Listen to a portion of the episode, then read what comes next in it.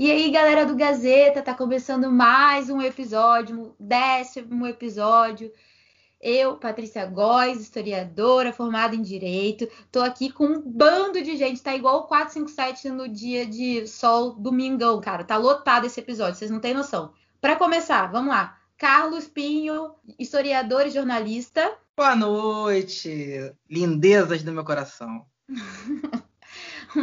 Mari Tonassi, advogada maravilhosa. Oi, gente, boa noite. Oh, boa noite não, né? Bom dia, boa tarde. Carlos já começou, já como? e a gente tem a participação de muita gente especial, mas começando aqui pelas veterinárias maravilhosas, Daniela Oliveira. Oi, gente, eu de novo. já tá, já faz parte já, minha filha. Gostou muito. Ela, ela aguentou essa fama. Já, já sentiu o cheirinho da fama e como? Tô, tô gostando. E Mariana Lopes. Oi, pessoal. Boa noite. Ou bom dia.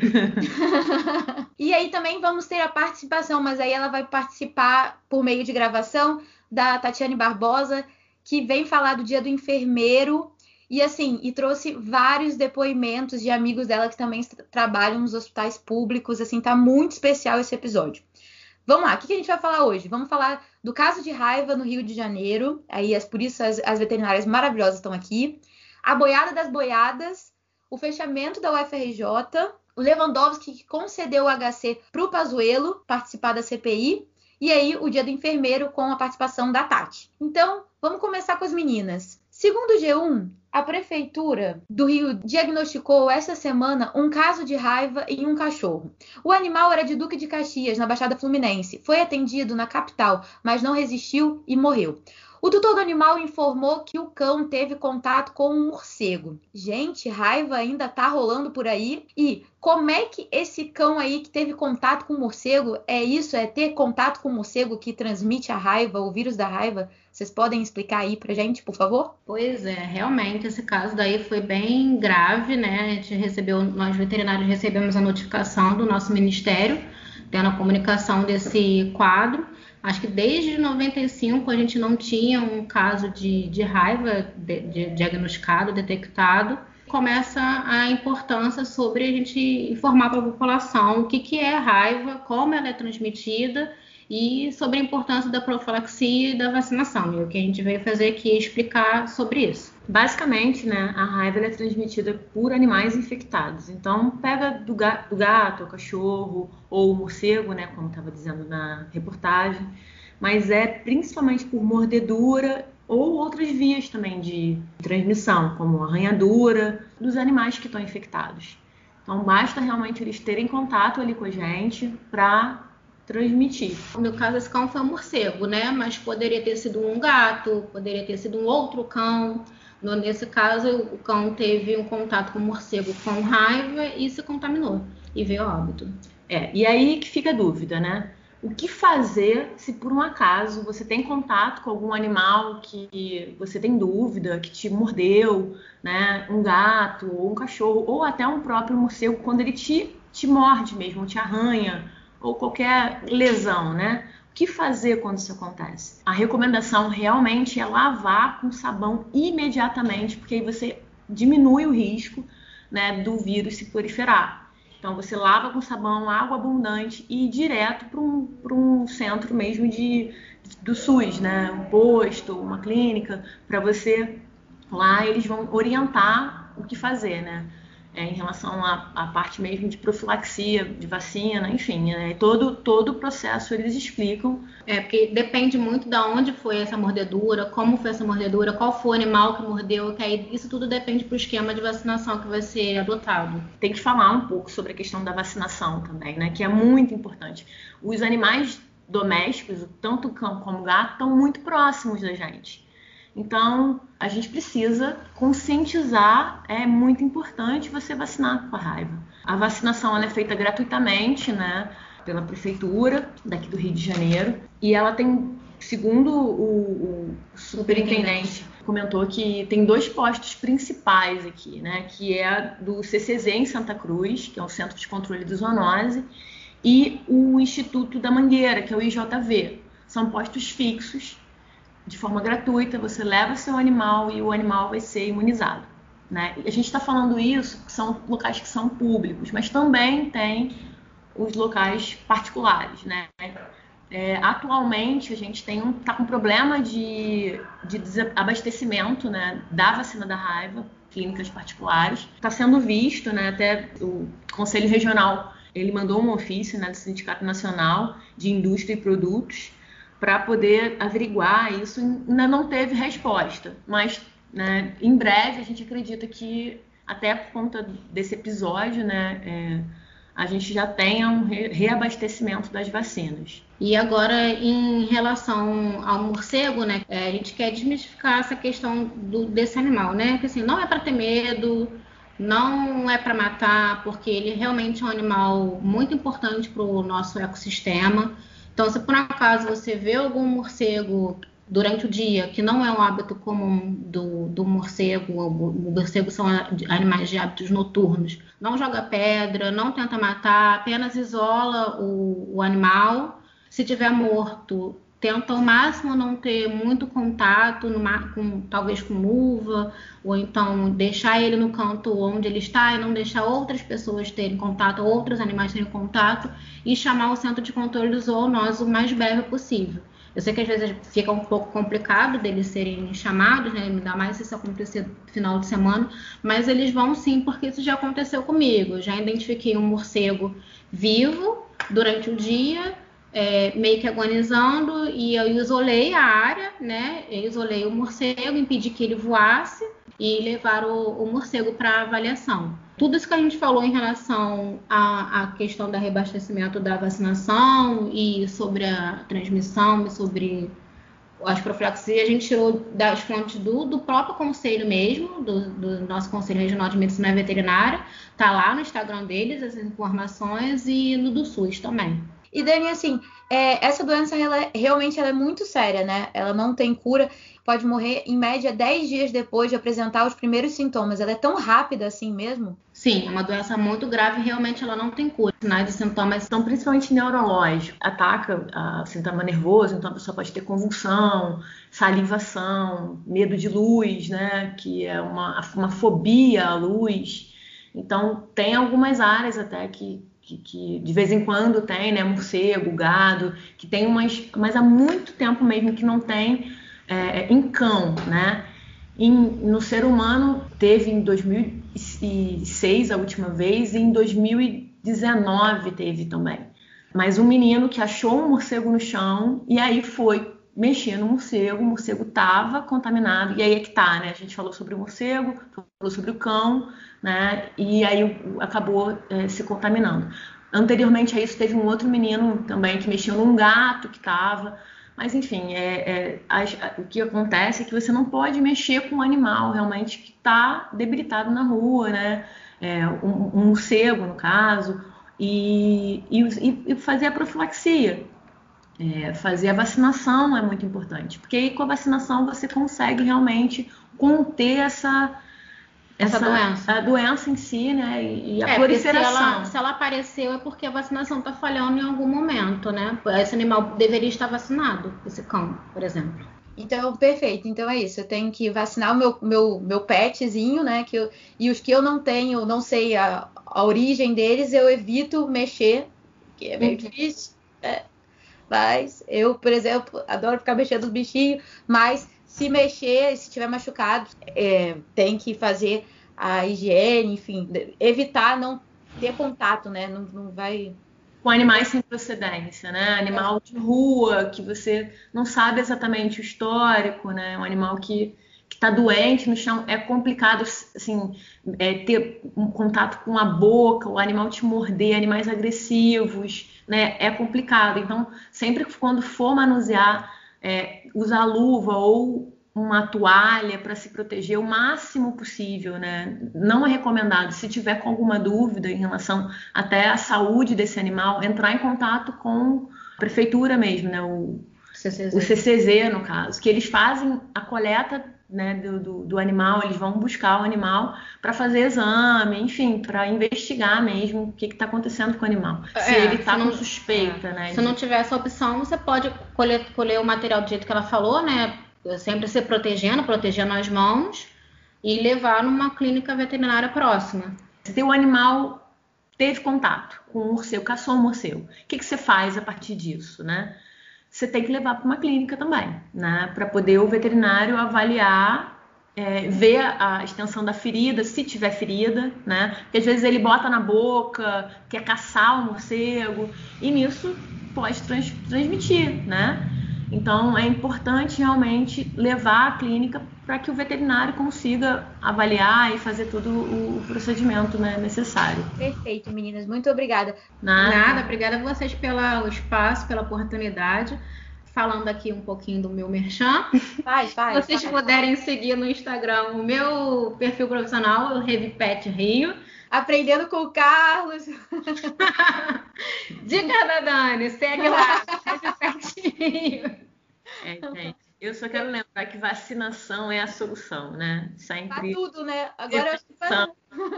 é a solução. Passando então para o próximo assunto da pauta, vamos continuar falando de animais, né, Mari?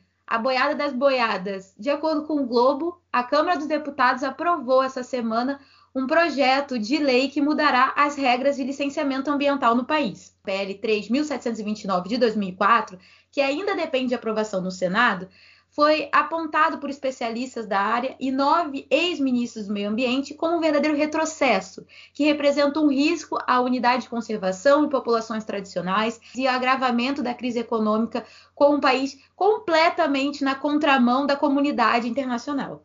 E aí, Mari, o que, que você tem para falar sobre isso? Então, estava lendo o que o relator falou e, tipo, teve algumas questões pontuais que foram muito relevantes. Eu queria trazer logo de início o que o é, Newton Tato, do PT de São Paulo, ele falou. Ele trouxe uma frase que foi muito pertinente. Ele falou assim: Vocês são tão irresponsáveis que vão matar o agronegócio com o trator que vocês estão fazendo por aqui hoje. Porque o que esse projeto de lei ele quer? Que as próprias empresas se deem a licença ambiental. Então, se antes tinha um procedimento, porque você ia ter que ir no órgão responsável, dar entrada, passar por todo um estudo para aí depois conseguir a aprovação, agora não. Você vai, se cadastra no site, faz a sua inscrição lá e você já tem essa licença. O projeto de lei sugere que essa licença seria para situações que não teriam impacto na natureza. Mas aí você para e pensa: mineração tem impacto ou não tem impacto na natureza? Tem impacto. Você construir uma rodovia, duplicar uma rodovia, tem impacto ou não tem impacto? Tem muito impacto. Então, e aí também fala sobre pecuária. As pessoas que eram a favor, né, do projeto de lei falaram que não tem problema, que é uma lei que não vai ter, não vai gerar problemas porque os estados poderão legislar sobre, em cima. Então, os estados, historicamente, poderiam criar normas mais rígidas. Então, seria só para ter uma norma geral. O que eles estão querendo ser isso, que essa norma federal seria só uma norma geral e que os estados poderiam ser mais duros. Mas veja bem, se uma norma geral está flexibilizando, não é o estado que vai dificultar realmente proteger o, o meio ambiente. Isso é a cara do governo. O Brasil é queimadas, é o ministro tirar foto com árvores cortadas e agora vem essa lei. É, eu estava lendo também que até um dos. Agora não me esqueci o nome dele, mas se ele era oposição, ele acredita que vai ser judicializado, porque não ouviram os indígenas, não ouviram os quilombolas. E então, muitas pessoas que deveriam ser ouvidas para a elaboração desse projeto, para a aprovação desse projeto, que não foram ouvidos.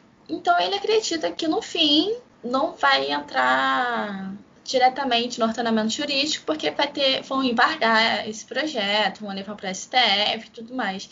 Essa briga toda por uma coisa que fatalmente vai acontecer. Só que a gente também não pode deixar assim, ah, deixa mais para frente, vamos resolver no STF, aquilo, aquilo outro, porque no final das contas você nunca sabe quem é comprado, quem não é comprado. Exatamente, né? Se a pessoa tá a favor ou não tá a favor, e vai levar um tempo, né? Se a gente for esperar a ação chegar até o STF, até eles darem a última martelada, quem é que já não, não, conseguiu a autorização? Quem já não causou o dano? Que se com essa necessidade de consultar órgãos reguladores, você já tem o que temos hoje em dia na Amazônia, assim, cada não não só na Amazônia, né? É no país inteiro esse descaso com a natureza, esse descaso com as populações originárias.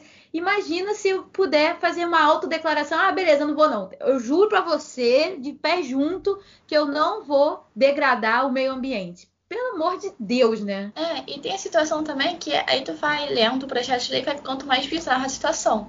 E que não basta eles é, se permitirem ter a licença. A, re, a licença é renovada automaticamente. Ou seja, é carta branca, né? A pessoa pode fazer o que ela quiser. Ah, é sobre a mudança da construção de infraestruturas. Então, se, por exemplo, uma empresa estiver construindo é, ou instalando, sei lá, cabos de fibra ótica. E eles quiserem mudar para qualquer coisa parecida, mas que precise de uma autorização, ou, tipo, a pessoa está construindo um, uma linha ferroviária, mas quer mudar para uma rodovia, ou alguma coisa assim. Nesse sentido, também não precisa de licença, de uma nova licença. Então, eles falam que isso é porque o empreendimento não vai causar um impacto maior do que já causaria, né? Teoricamente, por impacto ser pequeno, pode-se reduzir essa burocracia, que é como eles chamam você ter que verificar se vai trazer mal ou não, vai trazer, trazer prejuízo ou não para a natureza. Mas sabe o que eu acho engraçado com relação ao direito ambiental? Ou todo o dano que é feito com relação ao meio ambiente é assim, é que nada pouquinho eles acham que é dano. Só que todo mundo tá fazendo um pouquinho, entendeu? Tipo, jogar o lixo, você, a única pessoa no mundo jogar no mar ou jogar, sei lá, da janela do seu carro, possivelmente não vai ser um grande dano. Agora, todo mundo fazendo isso, a gente vê que tem ilhas de lixo boiando no oceano, maiores que alguns países. Eu, é, eu acredito que singularmente essa única empreitada aí talvez não tenha tantos danos. Mas o que, que eles chamam de dano ambiental? É causar um rompimento tipo Mariana? Porque depois é que a gente vê de pouquinho em pouquinho, uma mineração aqui, uma mineração ali, não faz nada. Mas aí depois a gente vê um oceano de lama passando na sua frente e destruindo uma cidade inteira. Então, até quando a gente vai agir dessa forma? É, nos debates, lá na, na sessão, né, até falaram sobre isso. Falaram sobre Mariana, Primadinho, que a gente só espera, né? Estamos esperando acontecer uma tragédia, várias pessoas morrerem, acabar com os biomas, para depois se preocupar. Tá? A votação foram 300 votos a favor. A bancada que a favor é praticamente o dobro da bancada que não quer, né? Que não queria. Eu queria lembrar as pessoas que, assim, o dano ambiental, ele que não tem como reparar com dinheiro. Então, quando acontecer, não vai, não vai ter dinheiro no mundo que vai pagar o, o, desequilíbrio que foi causado até alguém considerar que é dano realmente. A gente pode ver isso nesses dois casos, principalmente, mas há em outros. A gente vê o aquecimento global e, e assim, os tsunamis e, e, e, o ser humano vai se dar conta quando que tem que parar. Não dá mais, a Terra não aguenta mais. Por fim, assim, a última justificativa, né, da galera que é a favor, é que isso traria uma segurança jurídica. o que não tem nada a ver. Mas Aí é sempre isso, né? Sempre reduzindo a natureza, falando, ah, ela se recupera, né? Nada demais. Ah, é, é para segurança jurídica do país. É, é um argumento super. Nossa, a gente vê isso toda hora, né? Tudo é genérico. Ou tira a segurança jurídica, ou então só dá a segurança jurídica. Esse é o argumento básico das coisas. Só uma coisinha rápida. Vamos lascado. Vamos passar para a próxima pauta, então. Carlitos, nossa incrível faculdade, a Universidade Federal do Rio de Janeiro, UFRJ, primeira instituição oficial de ensino superior no Brasil, que possui atividades ininterruptas desde 1792. A universidade tem risco de fechar por falta de verba no meio do ano. Em 11 anos, o orçamento do MEC para as universidades federais caiu 37%, segundo o G1. E o que antes já foi, em 2012, no governo Dilma, 773 milhões, em 2021 não chega a 300 milhões, ou seja, caiu 340 milhões em 10 anos. Como é que a gente faz? Eu não vou conseguir viver se o FRJ acabar. Para mim já, já, já deu. É, a situação é muito preocupante, né? Eu, eu ouvi uma entrevista hoje da reitora né, da, da UFRJ falando da situação no programa do Cláudio Monteiro, da Rádio Tupi. E ela estava explicando, inclusive, que por conta dessa, provavelmente, né, por conta dessa, dessa repercussão que teve e tal, o governo federal descontingenciou, eu acho que o termo é esse, 2 bilhões esse, nesses últimos dias aí, né, porque na verdade é, o dinheiro está lá, só que ele está, né, o nosso ministro aí da economia, né, nosso Paulo Guedes aí, que ainda não tive a chance de encontrar com ele no Guanabara, no Mundial, para homenageá-lo, teve um contingenciamento de vários recursos, né, para várias vários setores estratégicos aí do país. É, dentro daquela, daquele teto, né, daquele teto de gastos que foi iniciado no governo do Michel Temer. E esse dinheiro estava contingenciado. Com esse dinheiro contingenciado, falar essa palavra toda hora agora, é, eles teriam recursos, a FMJ teria recursos para se manter até julho. Né? Com o descontingenciamento desse recurso, ela passa a, a, ter condições de ficar aberta até setembro, outubro, por aí. O problema é que é o seguinte, a UFRJ vem sofrendo corte sistemático desde 2014. Hoje a UFRJ recebe uma tem uma receita, né, digamos assim, parelha ao que recebia em 2004. Então, olha só, 2004, olha o que, que 2004 o Brasil já era penta, eu acho que já era pentacampeão. Mas acho que em 2004 a Dirce estava viva ainda. Do, 2000... Muita coisa aconteceu de 2004 para cá. Qual, era o salário mínimo do brasileiro em 2004? Qual o salário mínimo do brasileiro hoje? Quanto que custava em 2004 e quanto custa hoje? Não tem como uma instituição como a FRJ receber em 2021 os mesmos recursos que recebi em 2004. Não tá. há engenharia financeira que dê jeito nisso aí, entendeu?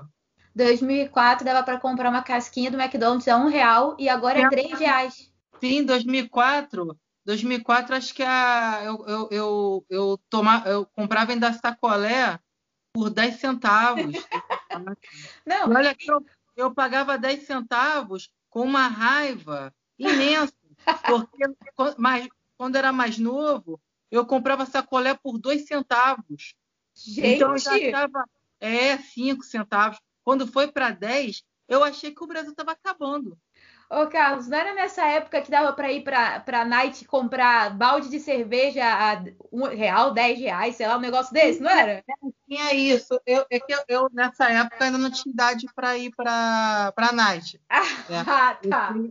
Você está citando algo, é legal a gente conversar com gente mais experiente mas é, é, que traz essas referências aí de um tempo que a gente era muito criança, né? É, mas eu peguei isso depois, né? Que eu sou uma geração já, já sou mais parte já da, já sou mais galinha pintadinha para cá, entendeu? Ah, valeu. Ah, tá. Tá Carlos está tentando de tudo, não mas, entregar a idade.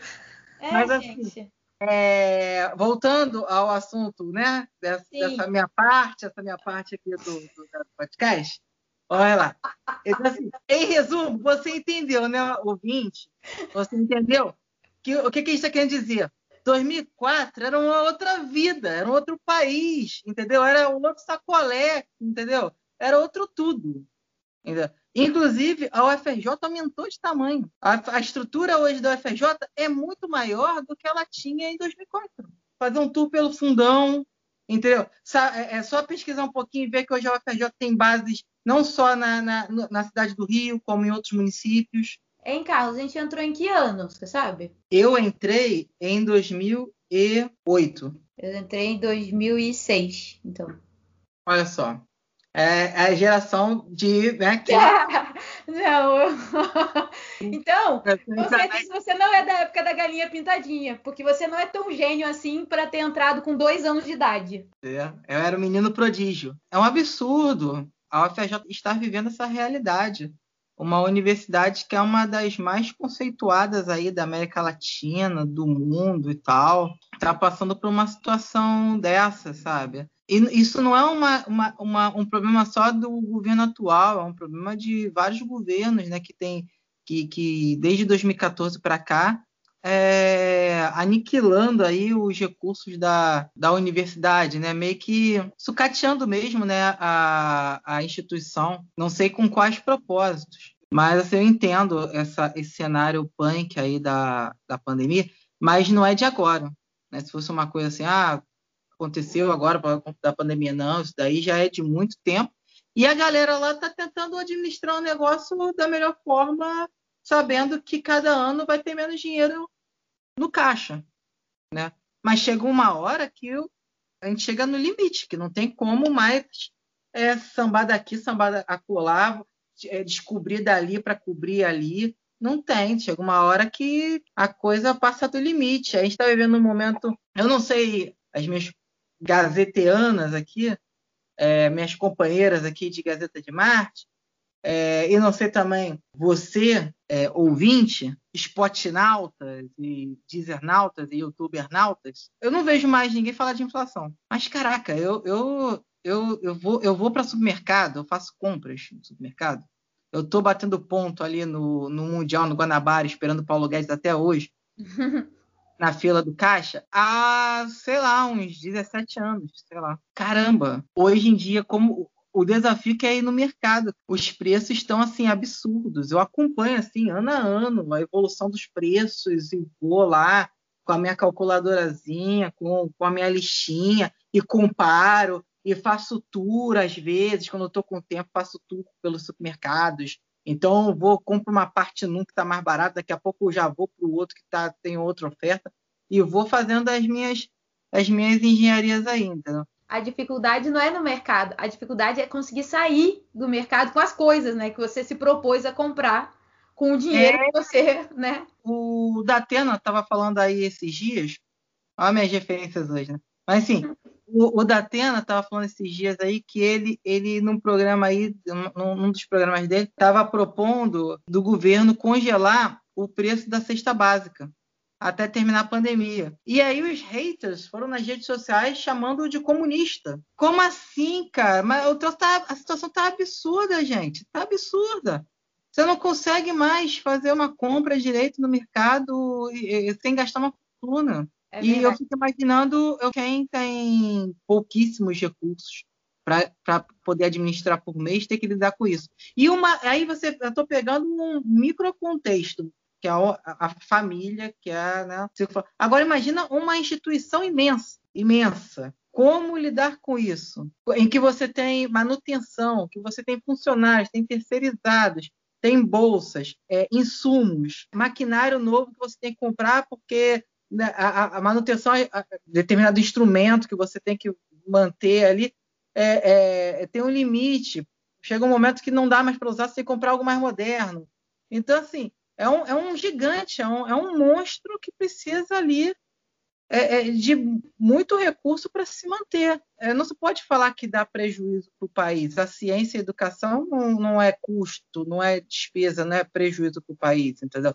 É, é, quantas coisas aí a UFRJ, inclusive, está fazendo pesquisa para desenvolver é, a primeira vacina feita aqui, entende? É, é 100% brasileira, ou quase isso, né? porque nada nunca pode, pode falar 100% de um país, porque né, a gente pega uma coisa de lá, não é só o Brasil, o mundo todo. Né? O FRJ está em várias frentes que não são importantes para o FRJ, são importantes para o Brasil. Então não dá para dizer que uma instituição dessa é despesa, é custo. Vou fazer um merchan aqui da concorrência. Greg News falando sobre essa questão da comida, sobre o porquê que a gente está com os preços lá em cima e, e não tem oferta, e é muito legal. E também falando dessa. Do, de, com, como o, o dinheiro está sendo gasto, entendeu? Porque ao mesmo tempo que corta na educação, o dos militares está super valorizado e só crescendo, entendeu? Mas aí eu não tenho maiores dados aqui para falar e também tem, a gente tem muita coisa para falar ainda. Então, Lewandowski concede HC para Pazuello para que ele possa permanecer em silêncio na CPI. Isso pode parecer um pouco revoltante, né? Porque, afinal de contas, o que a gente quer é que ele fale, e aí vem o Lewandowski e me dá o direito dele de ficar calado. Mas isso é perfeitamente amparado pela nossa Constituição. O HC, que é o habeas corpus, né? Ele é um remédio constitucional previsto no artigo 5º, inciso 68 da Constituição. Ele visa proteger o direito de locomoção das pessoas diante de qualquer ilegalidade ou abuso de poder. E aí existem dois tipos de HC. o HC preventivo, que também é conhecido como salvo-conduto, utilizado previamente quando há um risco eminente de coação de liberdade, que é o caso do Pazuello. E o HC liberatório ou repressivo é quando a liberdade já foi é, restringida e aí a pessoa impetra um habeas corpus. E aí qualquer pessoa pode impetrar um habeas corpus. Menores de idade pode, podem impetrar um habeas corpus. Fala até que pode ser no papel de pão. Isso é meio que uma piada, uma historinha meio conhecida lá na, na faculdade de Direito, né, Mari? Todo mundo fala essa história aí do pode ser no papel de pão. E aí, o HC foi impetrado pela Advocacia Geral da União, tá? E queria que o Pazuello tivesse o direito de ficar calado diante não só de, de acusações que pudessem incriminá-lo, alguma coisa desse tipo, perguntas que pudessem incriminá-lo, que foi o que o Lewandowski liberou, mas também diante de qualquer valor ou opinião pessoal, ele podia ficar calado. Então era melhor ele ficar em casa, não é mesmo? Porque se ele podia ficar calado para tudo, para coisas de terceiros dele, do, é melhor ficar em casa, né? Porque eles falaram que é, foram, foram muito incisivos, entendeu? Com a CPI. E aí é, causaram é, receio de um constrangimento ilegal, entendeu? Como aconteceu, por exemplo, com o, ministro da, da Saúde lá, o Queiroga. Eles ficaram com medo disso com o Vazuelo. O que, que o Lewandowski falou? Bom, existem limites para a CPI, tá? Não pode. Aqui, a própria Constituição determina esses limites. E entre eles está do não ser preso em senão em flagrante, que também foi uma polêmica lá na CPI, né? Que falaram, ah, vou prender, não vou prender, vou prender, vou prender. E também pode ser por flagrante delito ou por ordem fundamentada da autoridade judicial competente e o direito de permanecer calado como corolário da garantia contra a autoincriminação e o direito de ser assistido por um advogado. Então, foi exatamente isso que o Lewandowski passou. O ex-ministro da Saúde comparecerá na condição de testemunha, tá?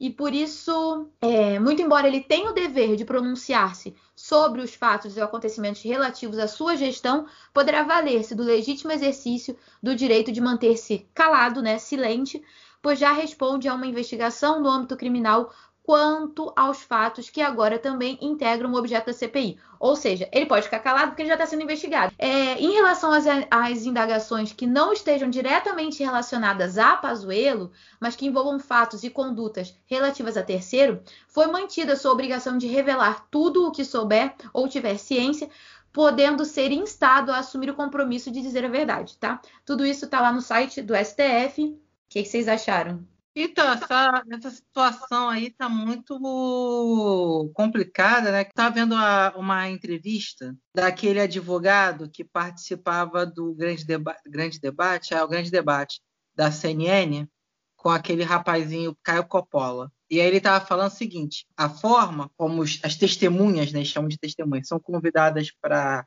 para CPI, né?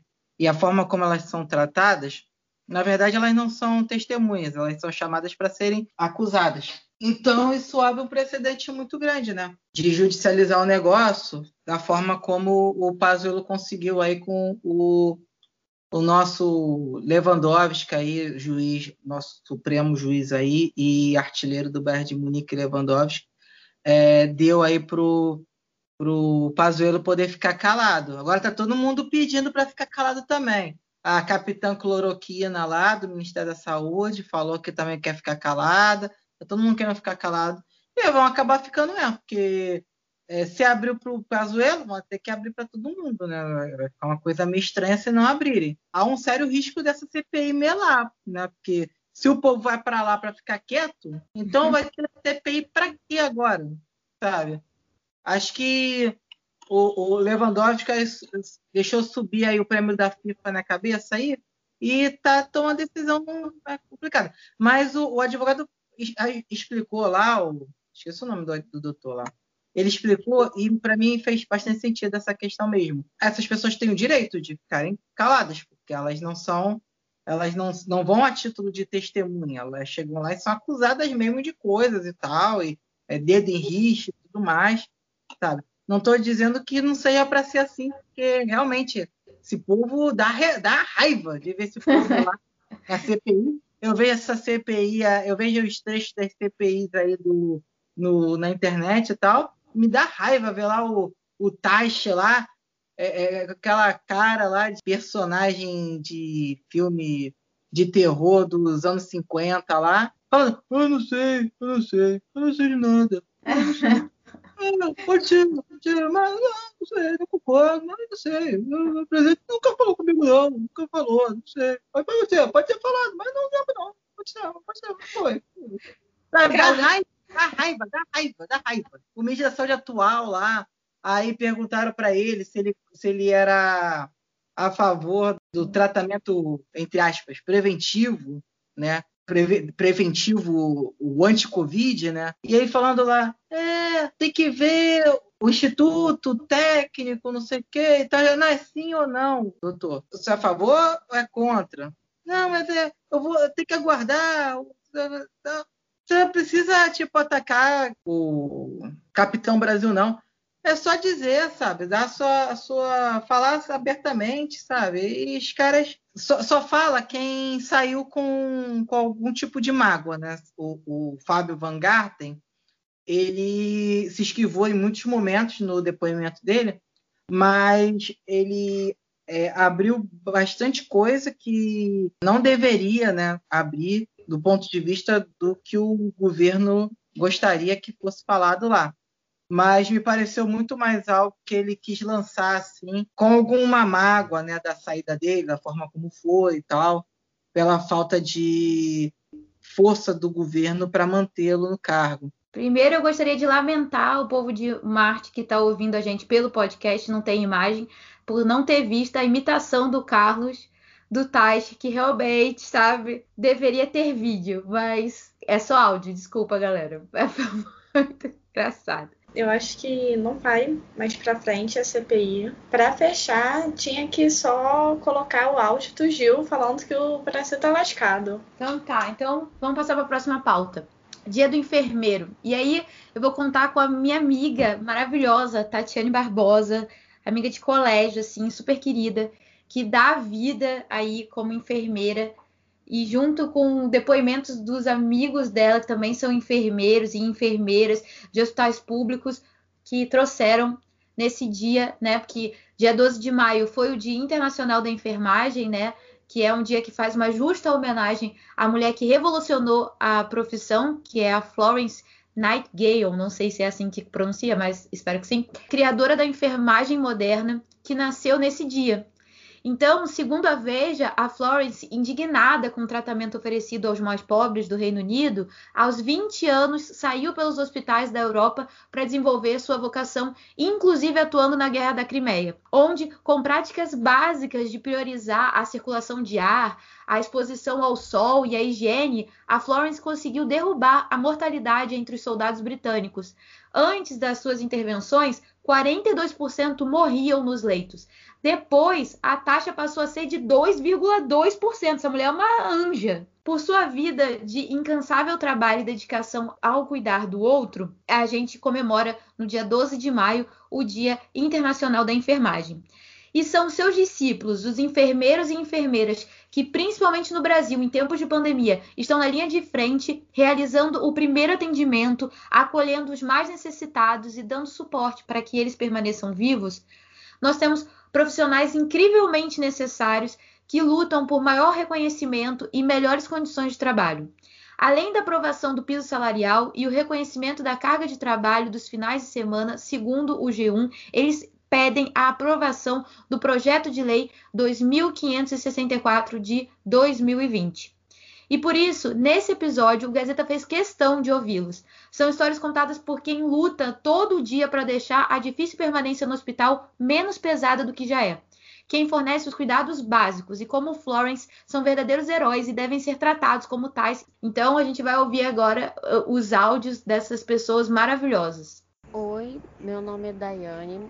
Eu sou formada como técnico de enfermagem desde 2009 é, não tive muitas experiências durante a profissão, mas atualmente eu trabalho no Hospital do Exército, na, mais na área administrativa, porém com os surtos da pandemia o hospital ficou bem cheio e, e aí a gente teve que recrutar, recrutaram todo, todo o pessoal da saúde que estava tanto na área administrativa quanto já estava nos plantões para poder ajudar, porque tinha bastante paciente internado.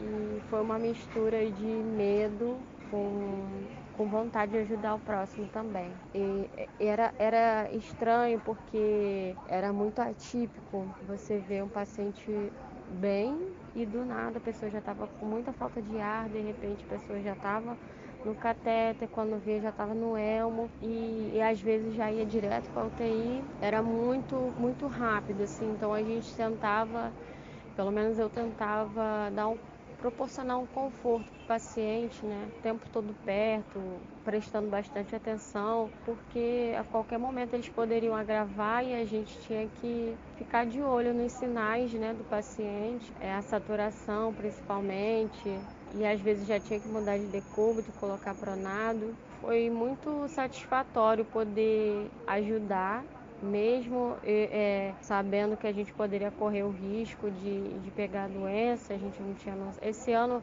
eu acho que foi mais tranquilo um pouco a segunda onda que teve aqui em Fortaleza, porque a gente já sabia o que estava por vir, né?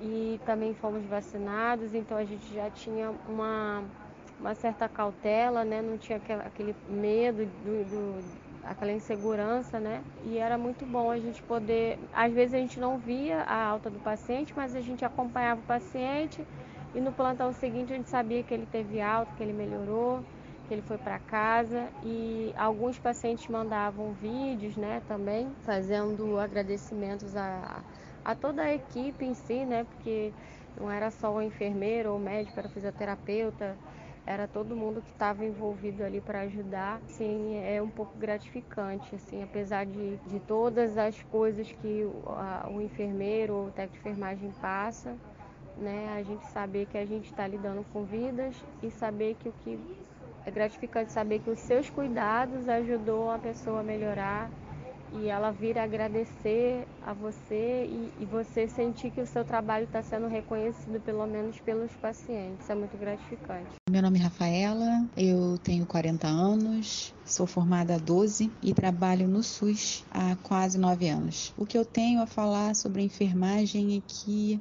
como profissão, ela é muito gratificante, mas infelizmente muito pouco reconhecida, muito pouco valorizada, às vezes até muito diminuída né? O que é super errado, porque nós estamos presentes desde o primeiro abrir de olhos até o fechar deles. Em relação à pandemia, eu acredito que muitos de nós não sucumbimos por amor à profissão, por amor ao próximo, por amor ao cuidado. Porque muitas das vezes a gente trabalha em dois ou até mais empregos, fazemos cargas horárias exaustivas de 12, 24, 36, 48 horas à beira-leito para ter uma vida digna, uma vida confortável, que é o mínimo para quem encara uma realidade tão absurda como a que a gente está encarando hoje. A Covid veio para mostrar para gente que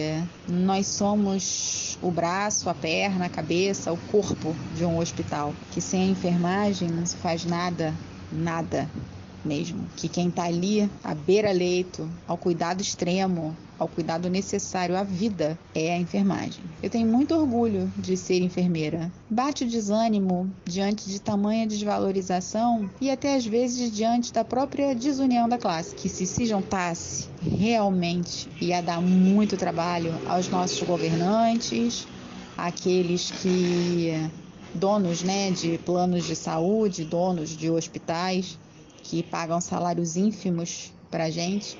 Mas a gente precisa trabalhar, né? A gente precisa fazer juiz a um juramento, a gente precisa cuidar do outro, e o outro precisa que a gente cuide dele. Então, em tempos de pandemia, eu acho muito importante a gente levantar mesmo essa bandeira da enfermagem, a gente levantar a bandeira de que a gente precisa de um olhar mais cuidadoso com nós mesmos, porque muitas das vezes a gente adoece porque a gente não se cuida, que a gente não pode faltar um plantão, porque a gente não pode deixar um colega na mão. Isso se chama profissionalismo e isso tem que ser valorizado. Então, o que eu vejo hoje é que se a gente não se unir agora para mostrar a nossa importância, a gente vai cair no esquecimento, a gente vai ser só mais uma classe trabalhadora. Não que nós sejamos diferentes das outras, mas nós temos um papel diferente das outras e isso tem que ser respeitado. E isso tem que ser, acima de tudo, valorizado. Meu nome é Guilherme, eu tenho 35 anos, sou formado desde 2009.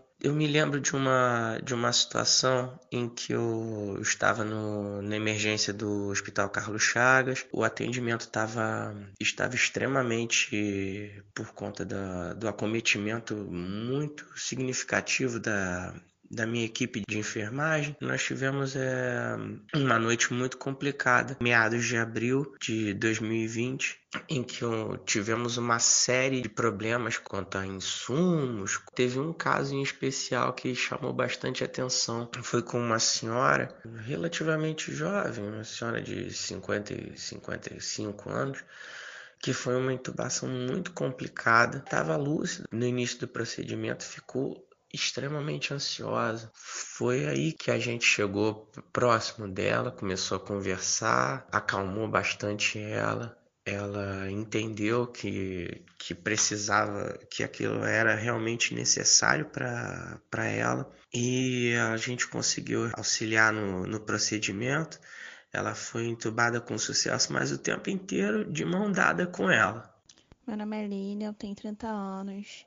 Sou formada há oito e trabalho há seis anos no hospital público na emergência. Pandemia, eu acho que foi uma coisa óbvia que o mundo todo não esperava, mas para gente da área da saúde, da enfermagem, foi um choque muito grande, porque para a gente ver um paciente saturando 70, ele está desorientado, ele está muito mal. E agora não, chega paciente saturando 80 e pouco, 70 e pouco, conversando para a gente ter esse hábito de participar de uma intubação de um paciente lúcido é uma das coisas mais horríveis que eu, enquanto profissional, já fiz. Que é muito triste você virar para uma pessoa e falar que você vai ter que botar ela para dormir para ser entubado. O Covid ele mudou a minha perspectiva de enfermagem totalmente.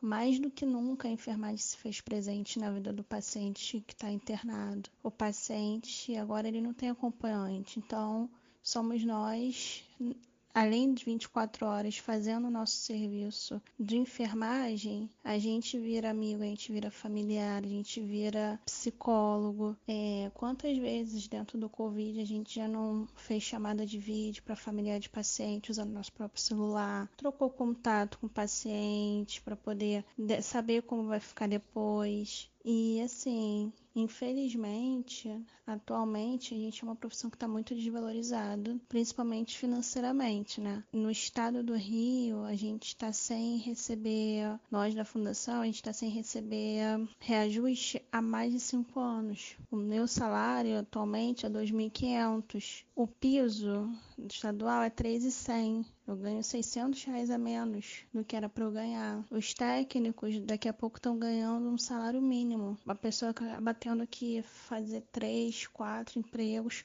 para ter um salário um pouco mais digno. É, a gente está em votação o um projeto de lei no Senado para ter o piso salarial nacional.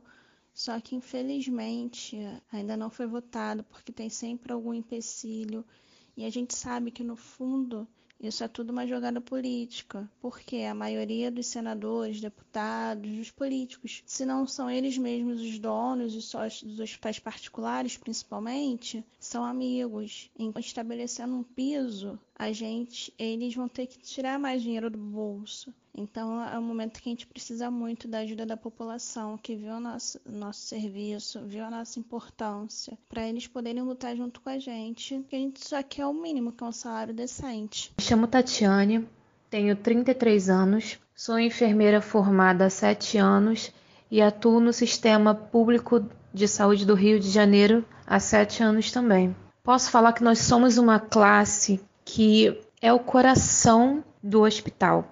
Porém, poucos têm consciência disso. E eu acho tão bonitinho quando eu vejo nas redes sociais hashtag enfermagem por amor. Trabalhamos com amor. Mas alguém já viu só o amor encher barriga? Não, né? Nós trabalhamos com muito amor pelas pessoas e por isso nós merecemos reconhecimento, respeito e valorização. Nossa causa é muito antiga, porém, agora, na atual conjuntura, na nossa realidade de pandemia, é que as pessoas estão começando a ter um olhar diferenciado do nosso trabalho. Estão começando a enxergar os heróis de jaleco e pijama. Nós somos fundamentais no atendimento das pessoas doentes. Nós estamos presentes, independente de pandemia, nós estamos presentes no nascer, no morrer, em momentos felizes de uma cura e no momento triste, como o da morte. Agora, em meio dessa pandemia, somos nós que estamos ao lado dos pacientes,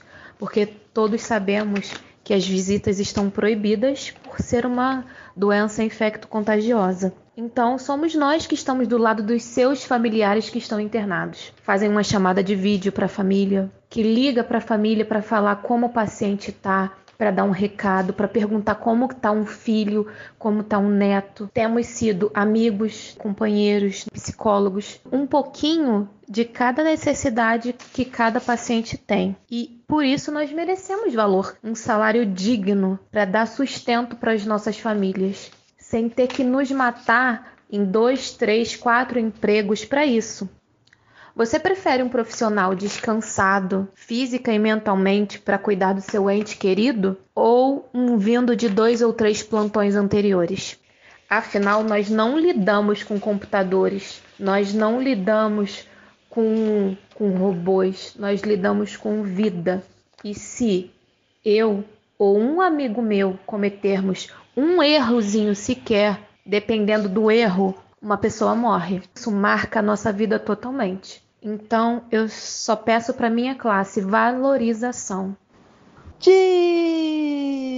Dicas do Pinhão, o momento mais aguardado da Gazeta de Marte. Será? Com a palavra você. Ai, que medo. Dica do Pinhão de hoje é literatura, um livro que acabei de ler, que gostei muito, chamado Topa Tudo por Dinheiro, As Muitas Faces do Empresário Silvio Santos, de Maurício Sticer, o jornalista carioca Maurício Sticer, do Portal UOL e da Folha de São Paulo. Um cara gabaritadíssimo com décadas de jornalismo que nos presenteou com essa obra excepcional, leitura obrigatória, tenho certeza, para várias gerações aí de estudantes de comunicação, da história da comunicação no Brasil. É um livro que, diferentemente de outras obras que falam do Silvio Santos, não se resume a levantar a bola e alimentar ainda mais a mitificação em torno dessa figura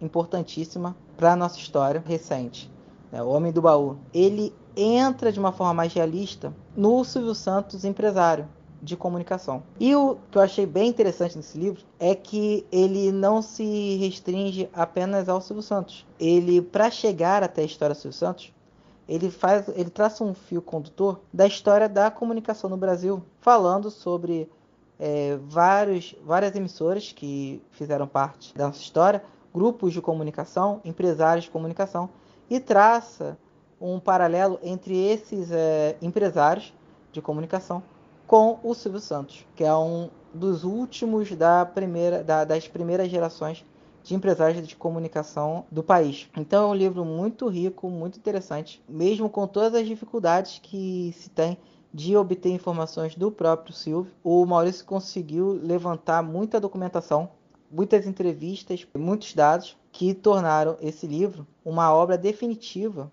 em, em termos da, do que já foi feito até hoje relacionado ao Homem do Baú, de uma forma, digamos assim, mais sóbria. Então, a, essa é a dica do Pinhão. Goste ou não goste do Silvão, é interessante você conhecer essa, essa figura, para você entender também muito da comunicação no Brasil e, dos, e da relação entre comunicação e política, que também, de certa forma, é abordado no livro. É um livro que vai além da questão da memória afetiva é um livro que tem a ver também um pouco com a história desse Brasil e das relações entre os poderes. Então fica aí a dica do pinhão de hoje. É isso. mais um episódio, décimo episódio do Gazeta.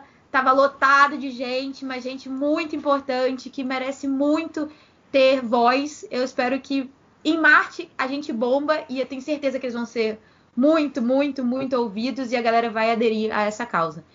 Então, beijinhos, Mari. Beijo, gente. Tchau. Beijinhos, Carlitos. Beijo, pessoal. Uma ótima semana e várias semanas quando você estiver ouvindo. Que a sua semana seja maravilhosa. Qualquer semana que você ouvir esse podcast. Eu fiquei muito feliz que ela falou que teve, tinha várias pessoas importantes. Eu me senti importante porque eu participei, então. Muito eu obrigado. Eu estava falando dos convidados. Ah, tá. Então, Ó, quem estiver ouvindo aí, compartilha, divulga aí nosso trabalho, tá bom? Beijinhos, até a próxima semana, próximo episódio. Tchau, tchau.